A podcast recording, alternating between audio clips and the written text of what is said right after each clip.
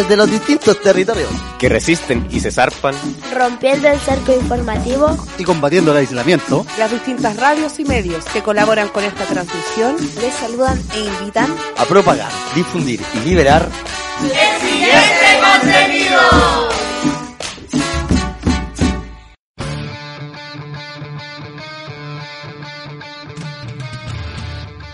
¿Qué tal amigas y amigos? Acá comienza De Valientes se cuentan historias. Con Pedro Larcón y Juan Román.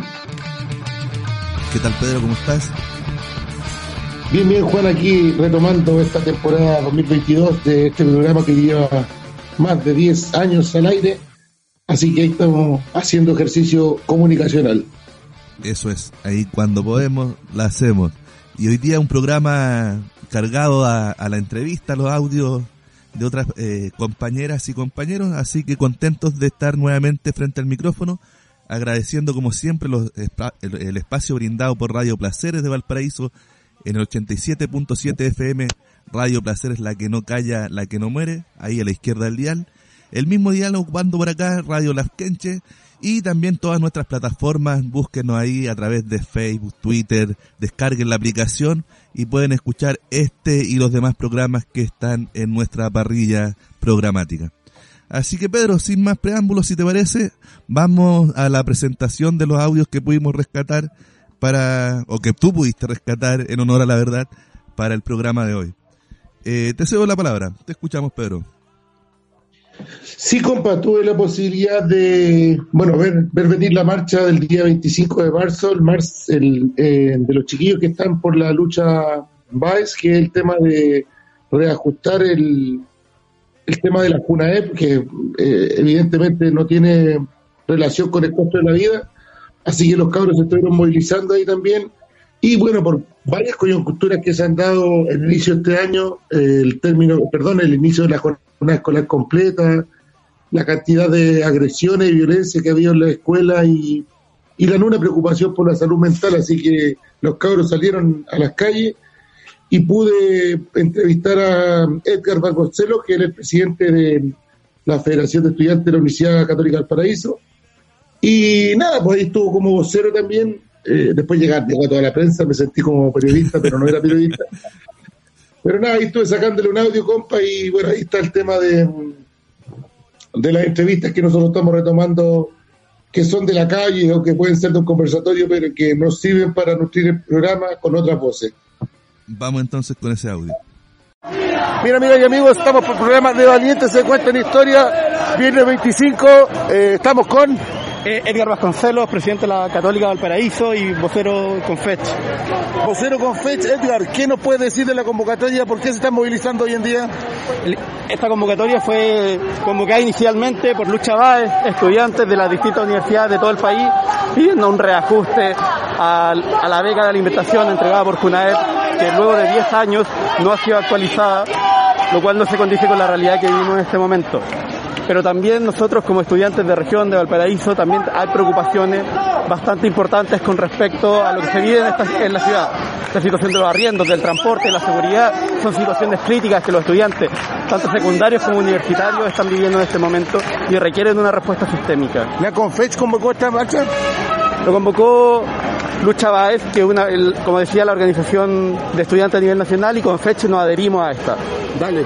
Oye, ¿cuánta gente están estimando que está, que está participando? ¿Cuáles son las vías que están siguiendo ustedes? ¿Han tenido alguna conversación con el Ministerio de Transporte, con algún Ministerio de Educación? Está el tema de la violencia en la escuela, está el tema de la... Yo soy profesor y está el tema de la jornada escolar completa, que está hay mucha violencia en la ciudad y en todo Chile. ¿Qué pasa con todo esto?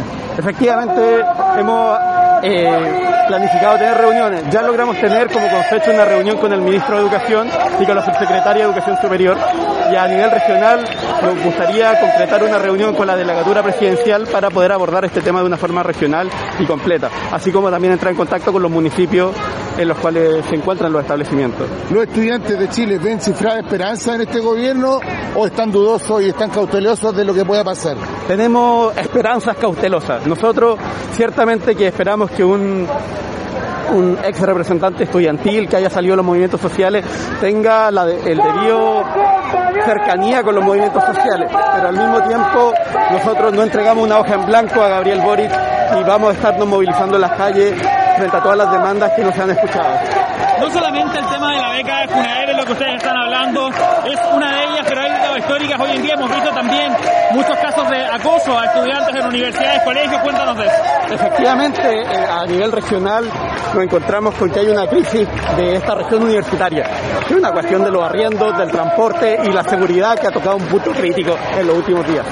Esa situación crítica nosotros consideramos que tiene que ser abordada eh, de forma transversal por los distintos actores y autoridades políticas locales, regionales y nacionales, porque es una cuestión que afecta no solo a los estudiantes, sino que a la ciudad completa. La realidad de la seguridad que afecta sobre todo a compañeras en el último tiempo ha tocado un punto crítico. Vamos a mirar un poco. ¿Tu nombre, ¿Tu nombre y cargo? Edgar Vasconcelos, presidente de la Católica Valparaíso, vocero Confet. Muchas gracias, Edgar. Mira, amigo, está aquí está Edgar, vocero de la Confech. Van los estudiantes marchando. Bueno, ahí estamos. De valiente se cuenta la historia.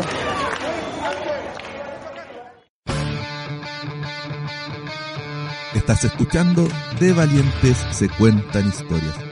Ahí pasaba Edgar Vasconcelos, presidente de la Federación de Estudiantes de la Universidad Católica del Paraíso y también vocero Confech, quien nos da cuenta de la problemática que tienen eh, con la con la BAES, que es la beca de alimentación de educación superior, cuyo monto se ha mantenido casi igual desde que se comienza a, dar e, este beneficio y, y, claro, con el costo de la vida la verdad es que ya no, no alcanza. Eh, así que por ahí va la demanda. Bueno, tú también le haces otras preguntas, al igual que los, los periodistas que aparecen posteriormente respecto de, del tema de la violencia, los acosos en el ámbito estudiantil. Eh, y él nos da cuenta también de, de las reuniones que, que han tenido o esperan sostener con las autoridades de gobierno. Y ahí me quiero detener yo un momento porque, claro, cuando tú le preguntas sobre cuáles son sus expectativas del nuevo gobierno, él señala que por tratarse Boric, cierto, de un ex representante estudiantil, eh, podríamos pensar que, eh, que la cosa viene bien, pero eh, hay dudas al respecto. Así que no sé, Pedro, si tú quieres aportar algo más eh, antes de ir con nuestro primer intermedio musical. Vamos con el temita, compa. De inmediato entonces, eh, teníamos el jarrazo, subverso, a propósito del tema estudiantil. Ahí para ustedes, amigos. Esta es para la ministra de mala educación. ¿Cómo se siente?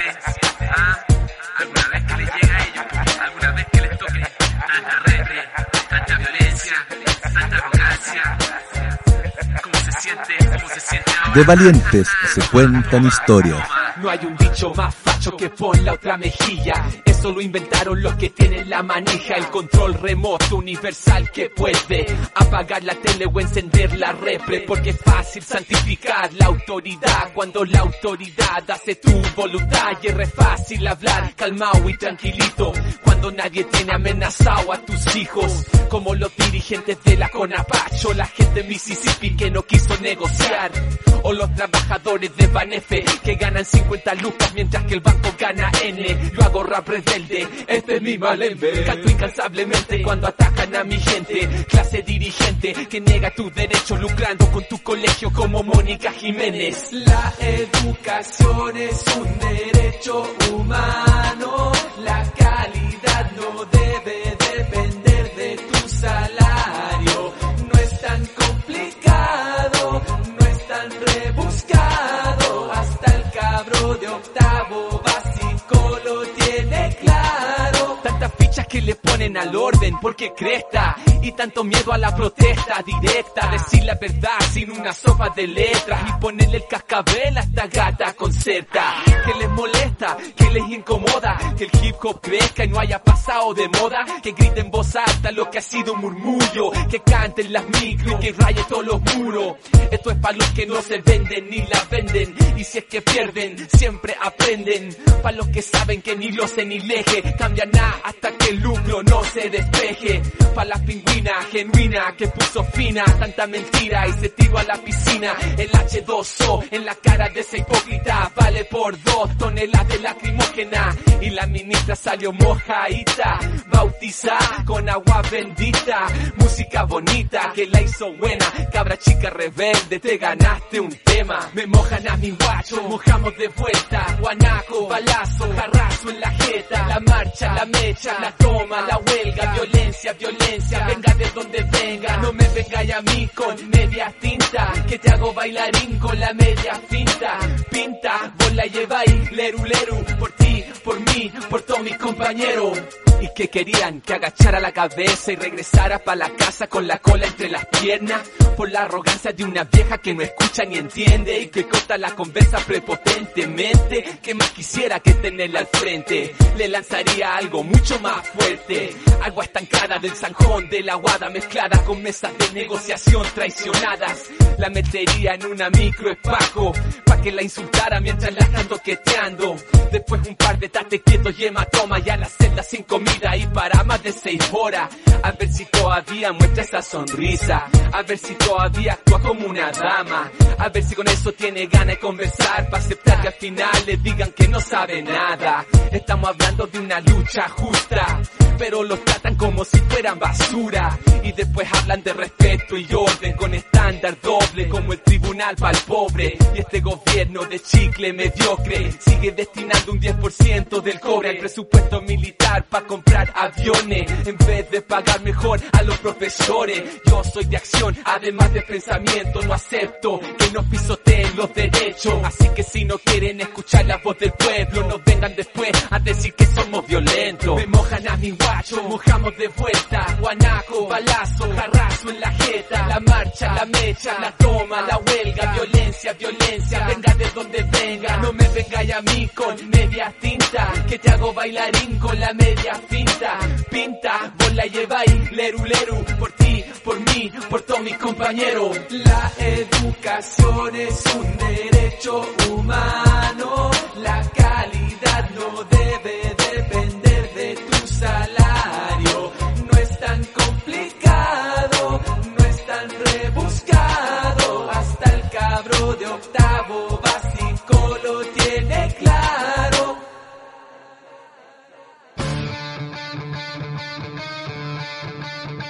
Estás escuchando De Valientes se cuentan historias, programa de conversación, análisis, discusión y discusión de la realidad local, nacional e internacional, acompañado de música consciente. Bueno, ahí pasaba el jarrazo y un tema bastante épico de y de, de, los, de los hitos que ha tenido esto de- del simbolismo, un simbolismo bastante importante que reflejó música Sepúlveda tirándole un jarrazo de agua a la ministra de Educación concertacionista, bueno, socialdemocracia, que vemos que parece que se perpetúa, va a ser perceso, pero seguimos ahí. Bueno, y en esa línea, compa, de analizar eh, el gobierno, analizar la, la convención constituyente y analizar la realidad desde una visión crítica, por supuesto con base y con argumentos, es que pude mm, rescatar un audio de la compañera Mónica Quilodrán. Ella es parte del comité central del MIR Chile, el MIR que han querido matar y que han querido obviar desde la izquierda, que han querido dejar de lado, pero que tiene bastante que decir eh, porque es molesto y porque dice bastantes cosas que son interesantes de analizar. La compañera Mónica Quilodrán estuvo acompañada también de Valentina Vargas, que es eh, representante de la Juventud Rebelde Miguel Enríquez, y quienes dan cuenta de la creación de una nueva editorial a propósito de la conmemoración del Día del Joven Combatiente. Recordar que eran compañeros del MIR eh, que fueron asesinados por la dictadura. Y que, nada, en, esta, en este análisis crítico nos dejan bastantes elementos que, por supuesto, vamos a analizar posterior. Eh, invitamos a las personas a acomodarse porque son 30 minutos de, de audio pero en los cuales hay que poner atención, hay que estar atento porque son elementos que van a servir eh, y porque se anticipan a los resultados. Esperamos que, no sea tan, tan al pie de la letra como lo dicen las compañeras, pero el, el tema da para pensar, da para dudar y da para estar atento al lupo porque no han sido pocas las veces que han engañado al pueblo. Entonces, ojalá que esta no sea una más, pero los antecedentes están ahí. Así que que la gente decida. Deberes con el amigo.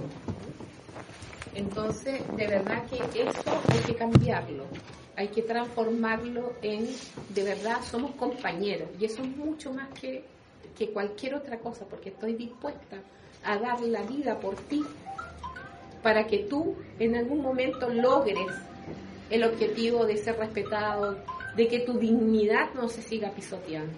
¿sí? Eh, para eso también construimos una revista, porque en este mundo, en estos últimos años, tuvo como, eh, sobre todo en estos últimos dos años, plagado de un concepto que se llama feminismo, del cual ninguna de nosotras está en contra, pero sí queremos darle el contenido que tiene la lucha de la mujer, que es una lucha de clase, estamos dentro de la lucha de clase.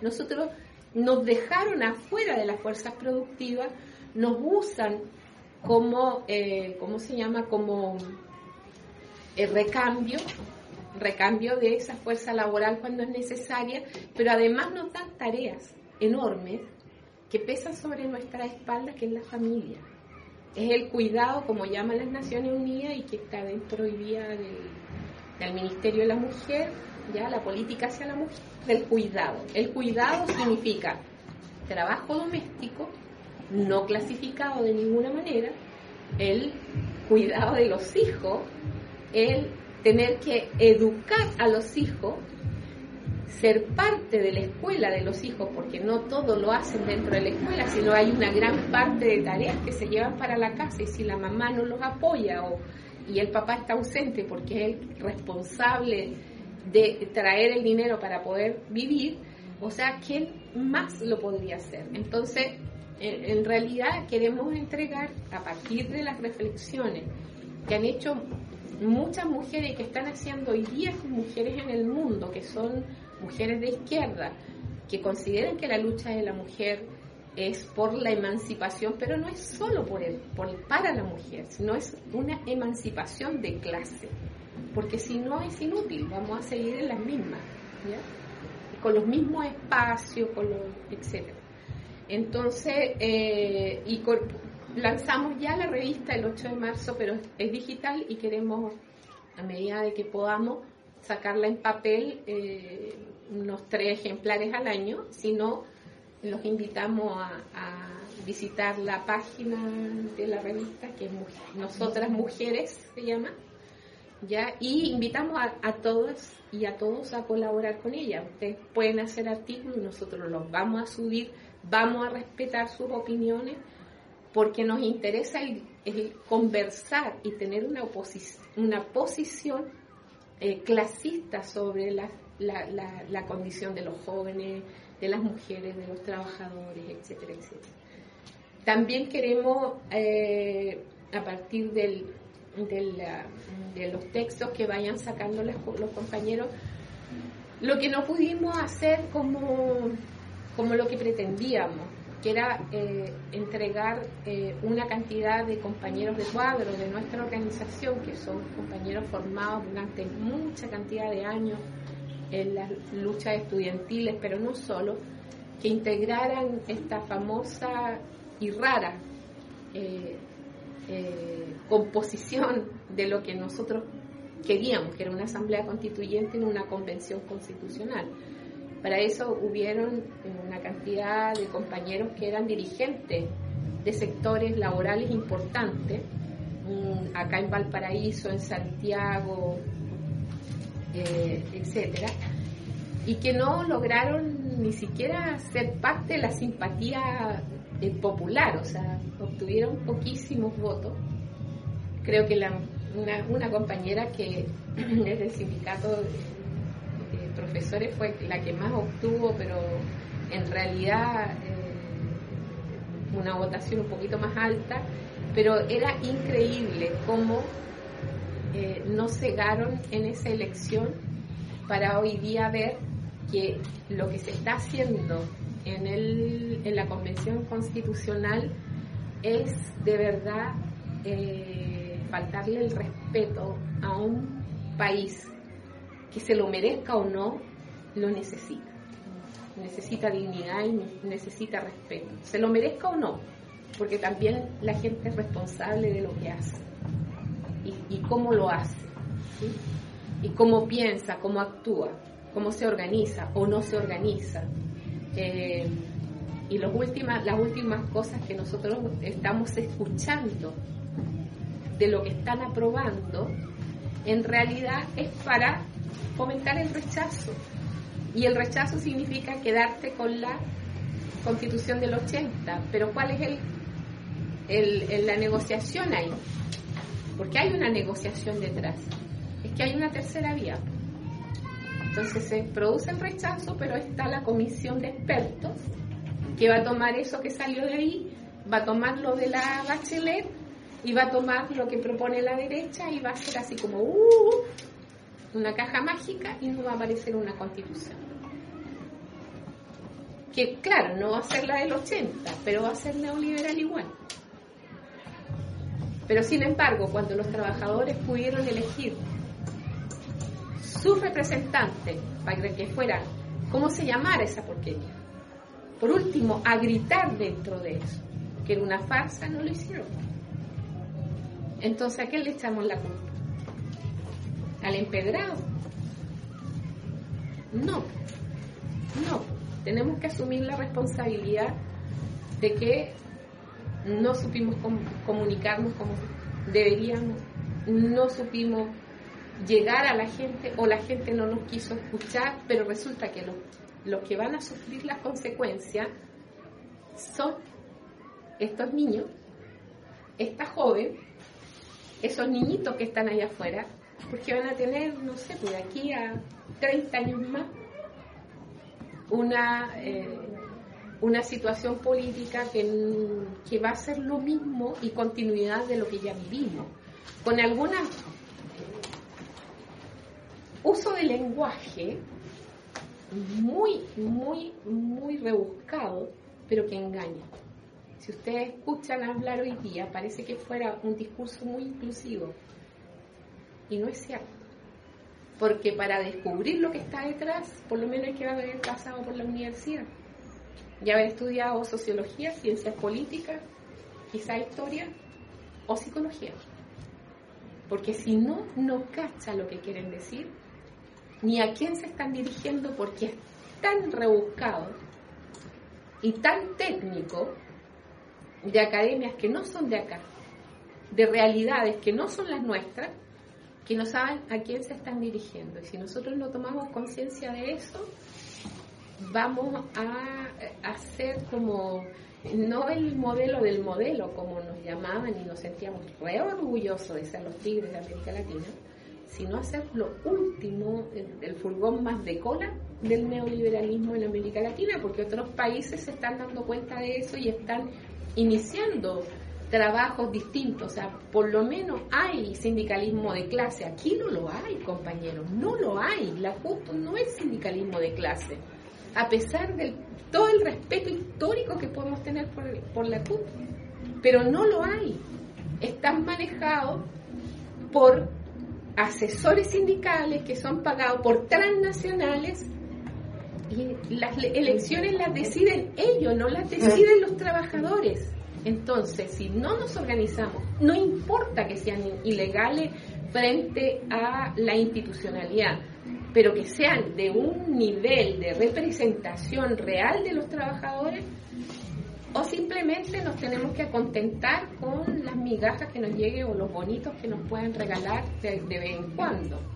Como el último bono que regaló, perdón, regalo que hizo Piñera con respecto a las jubilaciones. O sea, todo aquel que tenga jubilación de la AFP le regalo 187 mil pesos, pero todo aquel que, mm, está fuera de eso se queda con la porquería de jubilación que tiene.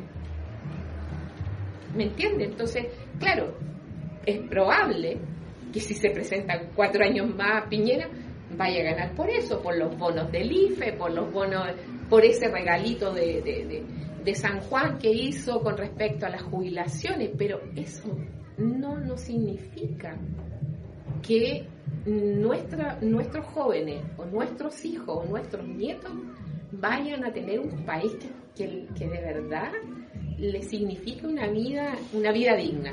¿sí? tan simple como eso. Entonces, todo esto que es nuestra colaboración o nuestro, nuestra forma de llegar eh, con publicaciones, de verdad queremos también aprovechar de hacerlas para organizar, para tratar de discutir, para tratar de influir y tratar de decir la verdad. Y que no nos pase lo que está pasando ahora. O sea, anoche en la represión en Santiago eh, pasó un carro de estos lanza agua por encima de una niña dos veces y la ministra del Interior ni siquiera ha dicho, pucha, disculpe familia por lo que pasó anoche con su hija. No, tal le dio el respaldo a Carabinero. Y todos sabemos lo que hace Carabinero en la calle. Y todos sabemos que no van a poder controlar ni los excesos de carabineros con el, ni los van a poder usar contra el narcotráfico si tienen tremendos compromisos con ellos. ¿Me entienden? O sea, queremos salvar queremos salvar, pero además de conciencia a los jóvenes que tienen una tremenda responsabilidad y es no aceptar drogas, es no aceptar lo que se les está imponiendo desde arriba, desde arriba, no desde abajo. Que sepan que todo ese, esa mafia que se mueve en los entornos de nuestra convivencia, o sea, donde nosotros vivimos, esa mafia no la dirige el tipo que dice que la, el que vende la droga, no la dirigen eso, la dirigen desde arriba. Y estoy tan segura de eso, porque viví en el exilio y cuando quisieron desarmar el movimiento revolucionario juvenil en Italia, estoy hablando de organizaciones inmensas, la, la desarmaron con la heroína y la heroína que le vendían a, los hijos de esos dirigentes. Y les daban eh, sobredosis y los cabros morían como pollo. Y no lo pudieron controlar. ¿Y qué es lo que pasó? Se desarmó todo. Y ahí está Italia. Todo eso que venía floreciendo desde la... Además, ellos ganaron una guerra contra el fascismo, o sea, hicieron eh, una revolución partisana una constitución que era una maravilla, la perdieron en los años 80 a, partir de eso. Entonces, chiquillos, por favor, organícense y peleemos contra todo eso y eh, exijamos eh, la verdad y, que, eh, y que ustedes tengan plena conciencia que si hoy día tienen 15, tienen 16 años, 17 años, más tarde van a tener 20, 25, 30 años y yo no creo que alguien quiera seguir viviendo en las condiciones en las, cuales estamos, lo estamos haciendo, porque eso no es vida. Eso. Yo quería agregar una cuestión que dice relación con el contexto. Yo creo que una de, de las motivaciones, no solamente como a nivel eh, organizacional, sino que yo creo que mm, tiene que ver con, con, cómo se expresa la, la, realidad a la cual nos vemos sometidos y sometidos los, la y los jóvenes, como que Claro, ya en Santiago es parte de nuestra cotidianidad, una cuestión que vemos todos los días, eh, de cómo yo que vivo muy cerca de lo que es actualmente Plaza Dignidad, eh, de, de, lo terrible, eh, de la manera en la cual se expresa la represión actualmente a la juventud y a la gente que sale a las calles a, manifestarse. Eh, lo, lo, terrible que es la repre a la movilización y que se ve de todos los viernes, se ve todos los viernes junto con algunos par de días de la semana que la gente se sigue manifestando y sigue sigue exigiendo cosas que son que son básicas. O sea, nosotros eh, nos planteamos desde la organización, paramos la instancia de la editorial, porque entendemos que existe una dispersión ideológica importante en lo que es la juventud. Un montón de piños organizacionales que se paran eh, con ideas que, que, parecen interesantes, pero que son consignas y que no tienen política, no tienen política de fondo. ¿Y qué pasa? Los cabros se suben al carro, eh, juegan un rato a que vamos a, cambiar el, Chile en el que nos tocó vivir y después quedan tirados. Pues. Quedan tirados porque el porque porque no hay política de fondo, porque a la gente no le interesa que los cabros se organicen, no, quieren que los cabros se organicen, no quieren que la, que la gente salga a la calle, no quieren que nosotros vengamos a, a, poner encima de la mesa los temas que nadie quiere tocar. Y yo creo que eso es uno de, las, de los aprendizajes que hemos ido teniendo como juventud también. Que entendemos que el lugar en donde incomodamos realmente a la gente eh, no va a ser solamente desde, nuestro, desde nuestros espacios organizacionales eh, que sean propiamente en, en, nuestras poblaciones, en nuestras villas, eh, sino que dice relación con dónde se están cortando, dónde se está cortando el qué, dónde se están tomando las decisiones, dónde se está decidiendo la cotidianidad de la gente, lo que, cómo vamos a comer, cómo vamos a vivir. Eh, cuáles son las circunstancias en las cuales los compañeros van a tener que llegar a sus casas sin que ninguna bala loca le, o sea, eh, son ese tipo de cosas. Eh, y a las cuales finalmente nosotros como juventud tratamos de hacerle frente, tratamos de, de, cierta manera de, llegar con, con, nuestra política, una política que generalmente es muy bien recepcionada porque hace sentido, pero, mm, pero en la realidad hay mucha dispersión hay mucha hay, hay mucho contrabando ideológico que es como lo que le decimos nosotros que es la, la utilización de consignas al aire y, no se hacen cargo de ellas porque no pueden y porque no quieren. Entonces eh, creo que una de las misivas importantes que tiene la, la, editorial cuando nosotros decimos la relevancia de generar conocimiento entre nosotros mismos y desde el campo popular es que seamos capaces de armarnos pues de generar un, un, lugar desde el cual nosotros podamos defender lo que estamos planteando, podamos defender lo que, lo que, lo que nos interesa, la, política que nos interesa extender. Eh, y que no, no nos pasen gato por liebre. O sea, yo creo que una de, de las cosas más terribles que podemos tener hoy día es que tenemos una convención que decía ser súper representativa, que decía que iba a subir un montón de iniciativas populares, pero que es la emulación misma de, del Congreso, donde las, donde las discusiones no entran, y si entran de una manera súper escasa, súper superficial, donde nadie les va a poner espalda. Donde finalmente, no sé, pues la gente dice, no, pero está bien la convención, la convención. Lograron el objetivo de, o la misiva de la convención, que era precisamente que la gente dijera, no, pero déjalos tranquilos ellos están trabajando déjate de molestar lo que, lo que están haciendo los de la convención porque ellos están trabajando. Y tú pensé decir, no, lo que tú tenés que hacer es estar encima de la pega de los locos porque se supone que son los que están decidiendo sobre lo que va a suceder el día de mañana con todos nosotros, con nuestras familias, con, con mis compañeros, con mis compañeras. Em, pero parece que estamos tan acostumbrados a esta política aislada de lo que pasa en nuestra, en nuestra cotidianidad respecto a lo que se está haciendo en una caja chica que nuevamente volvemos a emular la misma forma y volvemos a, a, caer en las mismas prácticas de las cuales, con la cual nosotros salimos un 18 de octubre a la calle y al parecer había quedado la escoba, pero, pero aquí estamos.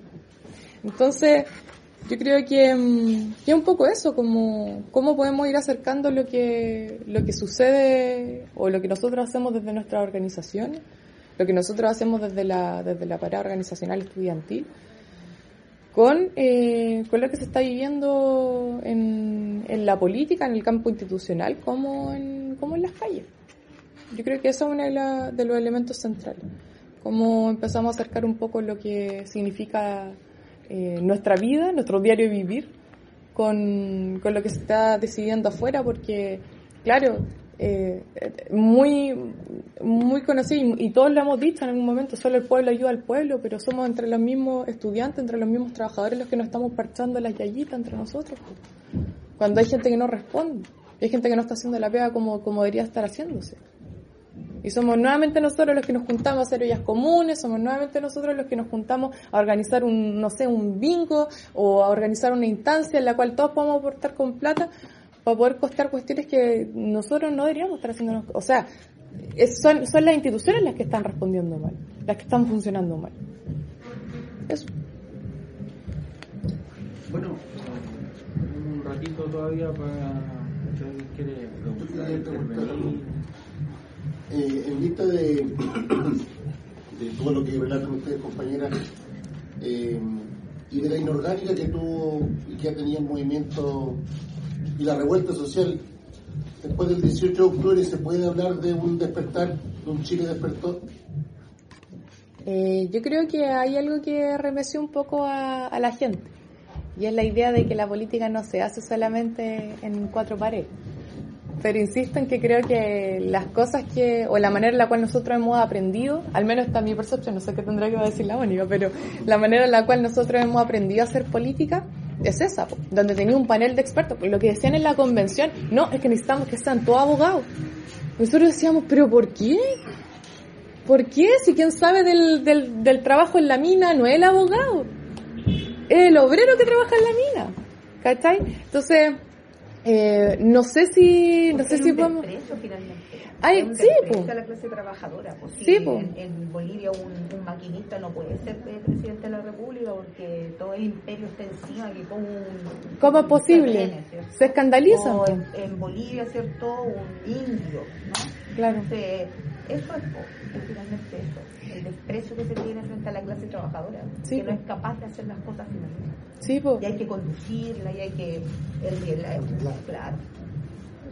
Sí, po. y bajo, y bajo el marco propio que, o sea, con las herramientas que te da la institucionalidad y la institucionalidad no está pensando en la participación de esa persona, po. Porque eso es ¿Cachai? lo que hizo la Constitución y logró eh, fue la no participación. Sí, po. Entonces, yo creo que, no sé si podemos hablar de así de un, de un, de un despertar. Yo, la verdad, no, no sé si podría, no sé si podría dártela así como una afirmación, pero creo que sí remeció cosas. Y al menos, yo lo puedo decir desde, experiencia, eh, y, y con una responsabilidad y con una militancia, en mi casa sí se, sí se volvió a hablar de política. Sí volvimos a sentarnos todos en la mesa y a decir, mira, ¿sabéis qué? Está la escoba. ¿Qué pasa? ¿Cachai? Y pues tiene conversaciones que no se daban porque no... ¿Para qué íbamos a hablar de política si íbamos a pelear? Pero hoy día, eh, hoy día era parte de una de las exigencias. como dices tú, mucha consigna. Porque, por Mucha ejemplo, consigna. aquí en Valparaíso se suspendieron las clases el día 29 porque salió un flyer, un flyer que anduvo girando en todos los círculos de, de WhatsApp ¿Ya? y firma un grupo que es de Facebook, ¿cachai? O sea, nadie se hace responsable de las convocatorias. Claro. O sea, me parece súper irresponsable el, el- el tema de, de utilizar una fecha tan importante Sí, y nadie, no hay una orgánica que siga detrás, que se haga el cargo de la convocatoria, o sea, se suspende clases con la responsabilidad de con todo lo que conlleva, claro. porque no hay orgánica, no.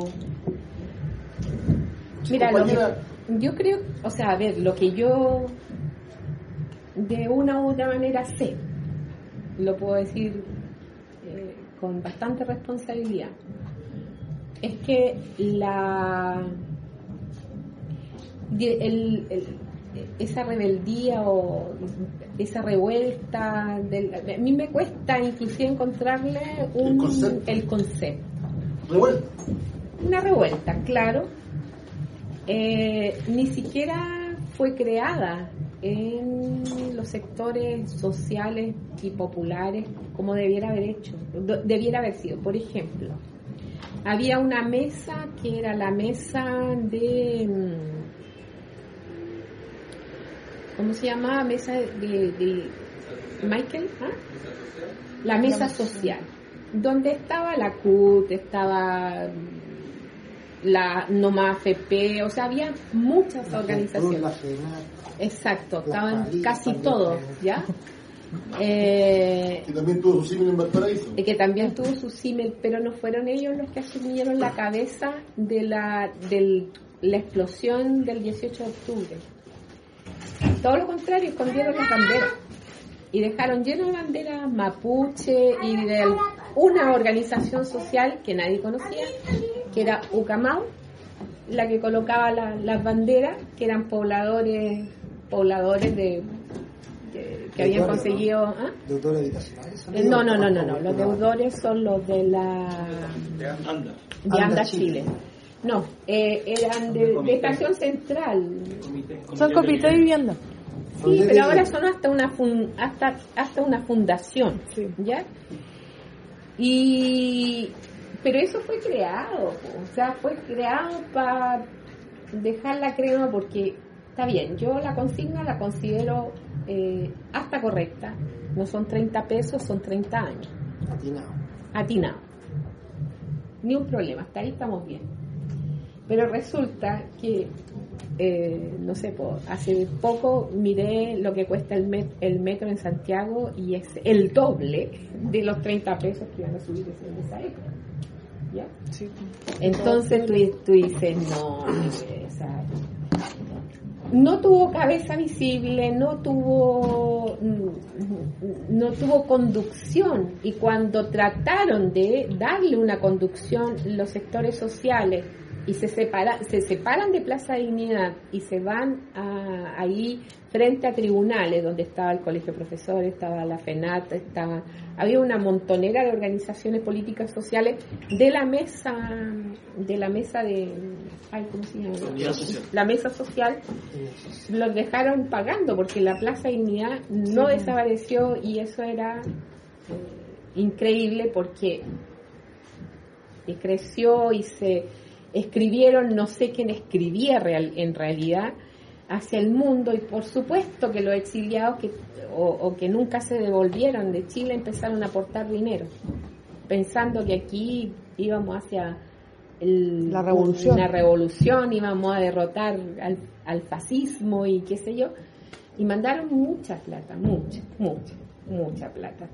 Y me consta porque pasó por mi casa gente que yo conozco, que eran hijos de compañeros, pidiendo por favor contacto para ir a dejar plata que habían recogido en Suecia, en Francia, etcétera, etcétera. Entonces no era poca la plata que llegó. ¿Y a quién se la entregaban? No tengo idea, porque yo les decía, no tengo idea, ve ahí a quién se la entregáis.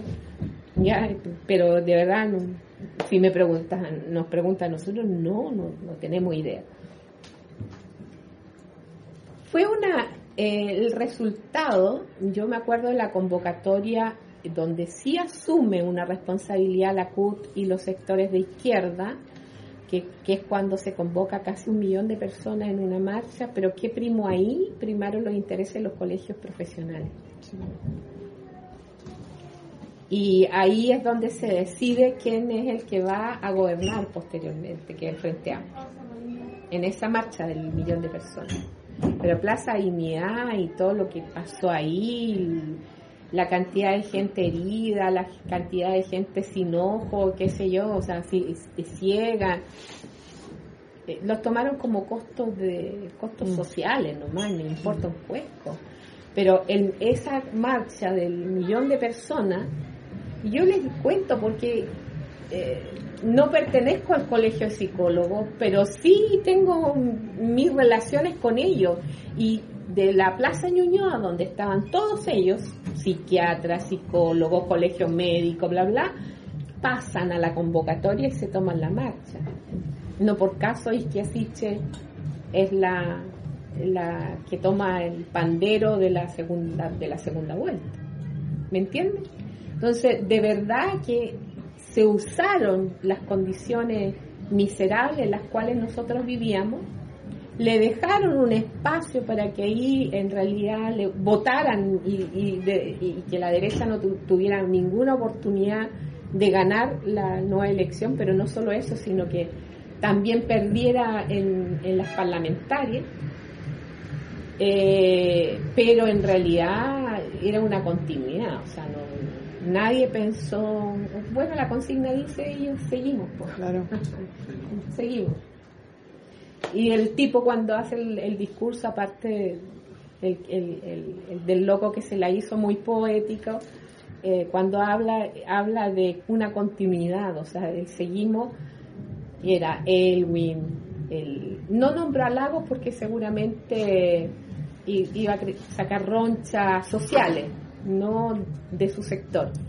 Y no nombró a Frey tampoco, pero nombró a Frey padre, nombró a un montón de otros de, de otro La, la la Bachelet, sí. Sí, porque es la continuidad de Bachelet, porque al final el- pero los dos claro exacto. Y el seguimos Sí, pues, y tanto así, tanto así que con, con la cuestión de la convención, que era algo que conversábamos con, con los compañeros, eh, claro, al final cuando se eligieron la gente que iba a estar dentro de la convención constitucional, se mandaron a guardar a todos los eh, dirigentes sindicales, a todos los dirigentes históricos que vienen dando la pelea, la pelea lo, lo queramos, no nos gusta o no, pero que vienen dando la pelea hace mucho tiempo eh, que a lo mejor sí podían venir con una política detrás, que no era nuestra política, pero venían con una política detrás, eh, no, no enganchó. La gente no enganchó con eso. Prefirieron elegir al pelado Bale, A la tía Pikachu. a la tía Pikachu, que no, eh, sin desmerecer a la tía Pikachu, que es una trabajadora igual que todo el mundo, pero que tienen cuestiones detrás, tienen cuestiones detrás también. Estás escuchando De Valiente se cuentan historias. Ahí pasaba la compañera Mónica Quilodrán, eh, repito, reitero, miembro del Comité Central del, del MIR Chile y de Valentina Vargas de la Juventud Rebelde Miguel Enrique. Bueno, eh, haciendo un análisis, chiquillos, compañeras, compañeros, eh, tiene que ver con, con esto, es preocupante esto de la tercera vía y de cómo eh, lo que se está trabajando en la Convención Constituyente está siendo orientado para que sea rechazado y para que surja, surja una tercera vía, que es la Comisión de Expertos. Y esta Comisión de Expertos eh, haría eh, la enjundia, haría la mezcla entre lo que se rechace, lo que quede de la Constitución de los 80 y lo que quede de las propuestas de la Bachelet para hacer una majamama y de ahí sacar un texto que va a ser eh, aplaudido por todos y en el cual vamos a estar 50 años más con las mismas políticas neoliberales. No va a seguir siendo la del 80, por supuesto, pero va a tener, va a seguir siendo neoliberal sin la participación de la CUT, porque ahí también se menciona, Mónica lo menciona, de Le que pega un palo ahí. al sin la, sin la participación de los trabajadores, claro. Y nada, pues con, con- por ejemplo, Valentina Vargas hacía, hacía mención de, de, de las demandas después del 18 de octubre, que todos estuvimos en la calle, todos nos que también hace la autocrítica la Mónica, eh, la Mónica hace la autocrítica de que no, no han sido capaces, no hemos sido El capaces de llegar sindicalismo de clase. Y de, Claro, y que no hemos sido capaces tampoco de llegar con ese sindicalismo de clase. En Chile no lo hay. No, hay un eso. sindicalismo de clase. Entonces, y, y- y termina siendo demanda aislada donde los cabros van a la Plaza de la Dignidad, pero que no tienen orgánica, pues no tienen, no tienen la enjundia política, son puras consignas, pues después los cabros quedan tirados, porque no tienen una política detrás, ¿cachai? Y eso es preocupante a la hora de analizar que genera desgaste, pues genera desgaste el tema de... El otro día, compa, un comentario aparte, pero- que también se relaciona con esto. Acá en Valparaíso se suspendieron las clases y se suspendieron, claro, con el temor de que hubieran varios enfrentamientos, con el, el tema del Día del Joven Combatiente, pero tú veías un flyer, compa, que, anda circula- que anduvo circulando por todas las redes y, eh, eh, y era un flyer de, creado por una organización que nadie conoce, ¿cachai? O sea, el miedo está operando y está operando a- en contra en contra de las demandas que son sentidas, que son que son no son 30 pesos, son 30 años, el metro está más caro que nunca ahora. claro. Entonces, está todo caro y, y, y, y veis que la gente se está molestando porque porque te están tirando consignas que no tienen un representante, ni tienen un partido, no tienen nadie detrás, cualquiera puede levantar un flyer y decir, no sé, pues somos los grupos organizados rebeldes de, no sé, y son cinco, Y paralizan toda la... ¿cachai? Mm. ¿Cachai? Entonces, ¿quién se hace responsable? Es Pero súper, eh, es a propósito del miedo, es a propósito del miedo que la gente se paraliza y caemos en la inacción.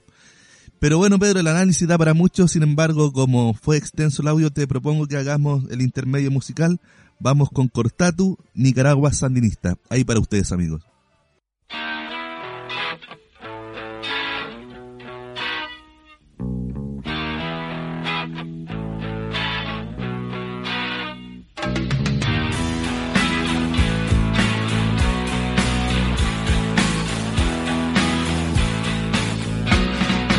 De valientes se cuentan historias. ¡Despierta! ¡Dispara!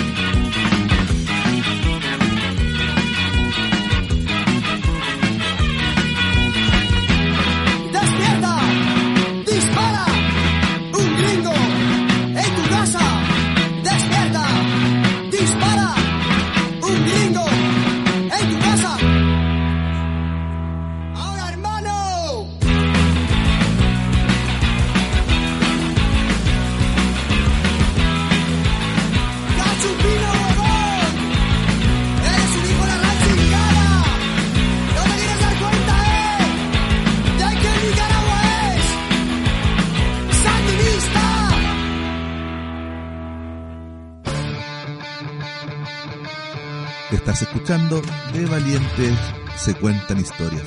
Ahí pasaba Cortatu con Nicaragua Sandinista. Bueno, eh, luego de que yo te interrumpiera abruptamente en, lo que estás tú analizando, pero es que el tiempo nos va pillando, Pedro, y en respeto a las emisoras que retransmiten este espacio, tratamos de ajustarnos ahí a la hora de programa. Eh, bueno, en esta misma dinámica del rescate auditivo y de ideas que tú has podido hacer, Pedro, es que tenemos a Ingrid Altamirano, presidenta del SUTE, quien también hace un análisis de lo que estamos viviendo en el mundo educativo y desde la perspectiva sindical. Así que vamos con él y luego comentamos.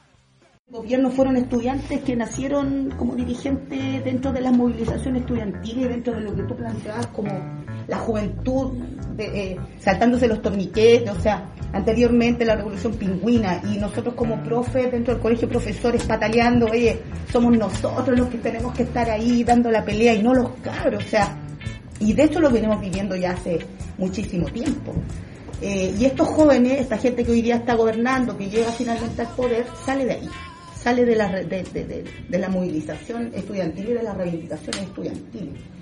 Y yo me acuerdo perfectamente, ¿cierto?, que esos mismos personajes eh, se levantan las manos, ¿cierto?, en un acuerdo gigantesco con Bachelet, en donde finalmente acuerdan lo que ha pasado, eh, la privatización de la educación, cómo se ha venido gestando hasta ahora, porque finalmente fue eso, con palabras bonitas, porque usan muy bien, ¿cierto?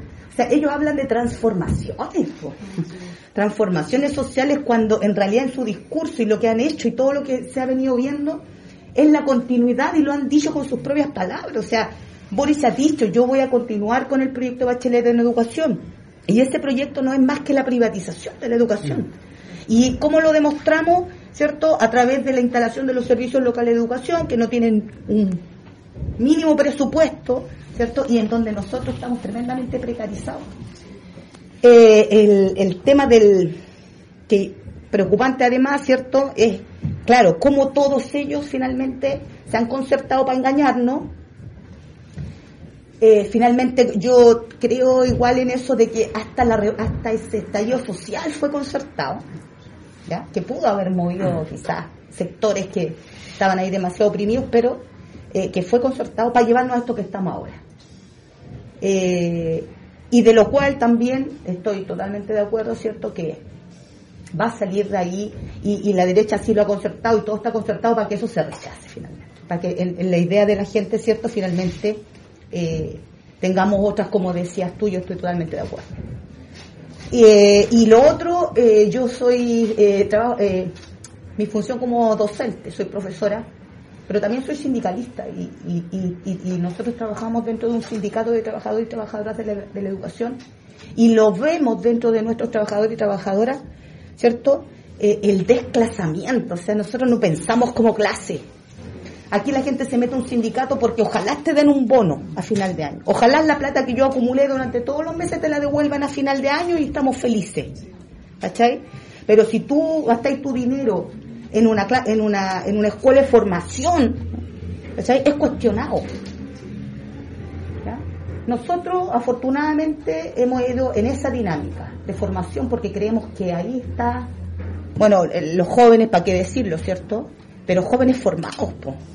Jóvenes, jóvenes formados, jóvenes que eh, finalmente no, no, no se van a vender por un puesto, no se van a vender por, ¿cierto? La conciencia de clase, creo yo, es la que nos hace falta y, sin esa conciencia de clase, eh, lamentablemente vamos a estar siempre, eh, y ahí yo me sumo eh, a ese grupo, a, esa, a esas organizaciones que finalmente somos los que ponemos los temas sobre la mesa y la verdad sobre la mesa. Y no la encubrimos y, la, y, la, y, la, y por eso incomodamos.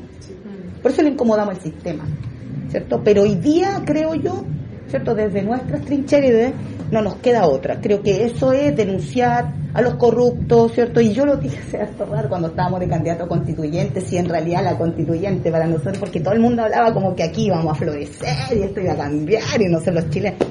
Entonces, eh, y, y, claro, pues, y, y, y, desde el mundo femenino, yo soy mujer, ¿cierto? Y de ahí también en nuestro sindicato está la comisión feminista, ¿cierto?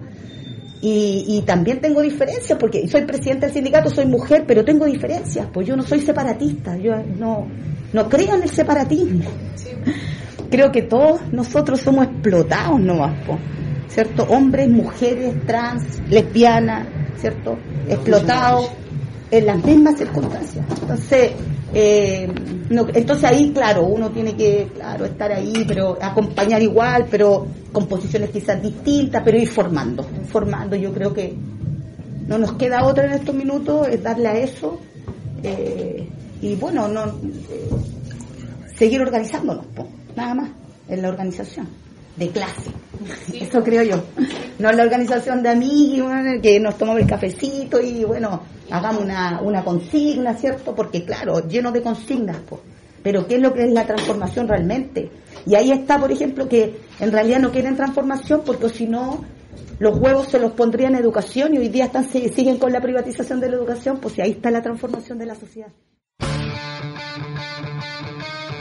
Ahí pasaba Ingrid Altamirano con el análisis que hace respecto de la actualidad de, bueno, respecto de, hay que tomar un poquito de respiro porque las compañeras que han estado en este programa, eh, Mónica Quilodrán, Valentina Vargas, Ingrid Altamirano, que son la mayoría dirigentes políticas que llevan años en esto, y la compañera Valentina más joven aún, pero que están desde una visión crítica, desde una visión objetiva, eh, y que no es nada auspiciosa.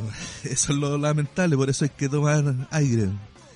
Así como o sea, se Claro, que no, no, no, es auspiciosa, pero tampoco llama a la inmovilización. O sea, el llamado frecuente de las compañeras es a estar organizado, es a seguir levantando la voz, es a denunciar los acuerdos y los entuertos que tengan, eh, porque cuando la burguesía y la clase dominante de este país ven amenazado su, su feudo, eh, no trepan, no trepidan en nada, han sido capaces de tirar a los milicos a la calle para matar a la gente, eh, y ahora de, otras formas eh, lo hacen, hacen y cooptan, llevan para su lado, para su molino, a gente que tuvo un lenguaje en algún momento revolucionario, pero que se acomodó al, al discurso socialdemocracia, a la socialdemocracia, a la medida de lo posible, y, y esperemos que esto no sea el- el- el- como que a esto no se le llame transición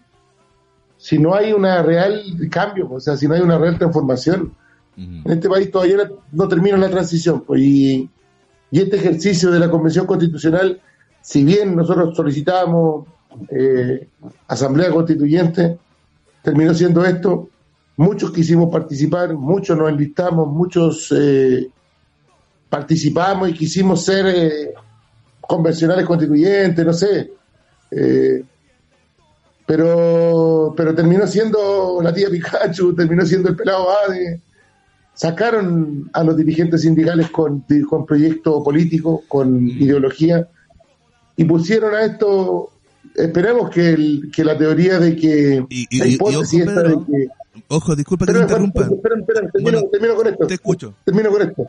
Espero que la, que la hipótesis esta de que, el, de que el estallido social fue preparado y que fue algo premeditado para que fuera como está ahora, para tenernos como estamos ahora, no sea cierta y que la gente se dé cuenta, se agrupe, pero no por demandas solamente individuales y que sean solas de mi sector, o sea, los animalistas o los, o los ecologistas, todo eso está enmarcado dentro de cosas que tienen nombre, tienen apellido. Es socialismo barbarie, compañeros. Yo creo en eso. y ojalá que la gente se entusiasme con esto de, de seguir levantando la crítica, de seguir eh, denunciando y seguir eh, trabajando por un país distinto y por una sociedad distinta. Bien. Lo, lo, que quería aportar rato atrás es que me da la impresión que en la convención se sigue bloqueando a las dirigencias sociales, sindicales, en cuanto a, a lo que puede ser la postulación a cargos de representación. Eh, o sea, más de lo mismo. Eh, simplemente eso quería decir Pedro. Nos pilló el tiempo, así que vamos. sí, eh, sí, hay que estar atento al lupo, como dices tú, eh, ahí atento a la jugada, porque si no, eh, bueno, ya sabemos, ahí en el ojo, como siempre. eh, disculpen si de pronto aflora este lenguaje más coloquial. En fin. Pedro, saludos finales. Eh, yo por mi parte saludar a mi familia como siempre, saludar también a Radio Placeres de Valparaíso, quien nos da el aguante allá también. Así que tu turno y temita final Pedro lo presenta a usted. Saludos a todas las compañeras, compañeros y gente que, sigue trabajando en esto pese a lo, las evidencias, pese a, a los tiempos, eh, pero que nada, que tenga esperanza en que en que esto puede ser distinto eh, y que no permitan otro, otra jugarreta de la historia que nos, que nos olvide, nos invisibilice y nos deje fuera. Eh, son, tienen magíster en, en dejar fuera la opinión crítica, pero sabemos que tenemos los medios, nosotros somos los de la, de la comunicación alternativa, nosotros somos desde las radios comunitarias y no hemos dejado nunca que nos, que nos engañen. Así que o sea, ha pasado, pero no hemos sido cómplices. Así que nada, saludo a todos y todas los que escuchan, las, eh, las, los, les valientes, y de ellos se va a contar historia. Así que saludos. Bien, tema musical, miren cómo sonríen. Será hasta la próxima, estamos a la habla, Pedro. Chau, chau. A la.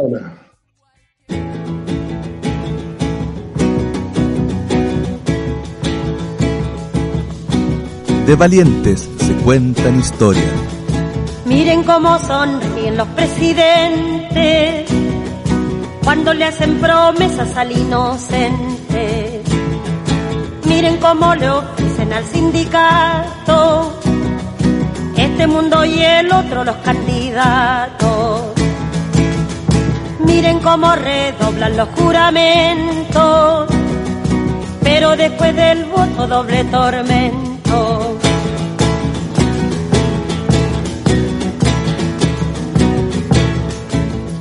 Miren el hervidero de vigilantes para rociarle flores al estudiante. Miren cómo relumbran carabineros para ofrecerle premios a los obreros.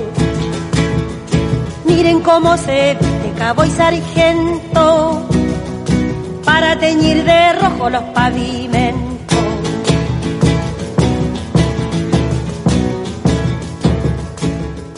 Miren cómo profanan la sacristía con pieles y sombreros de hipocresía.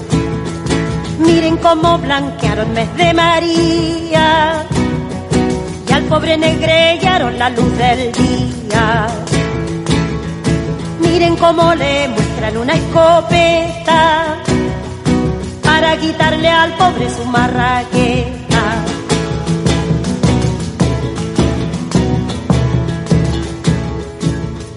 Miren cómo se empolvan los funcionarios para contar las hojas del calendario.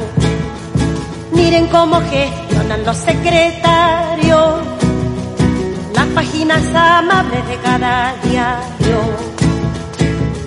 Miren cómo sonríen angelicales. Miren cómo se olvidan que son Esto fue mortales. Del Valiente. Se cuentan historias.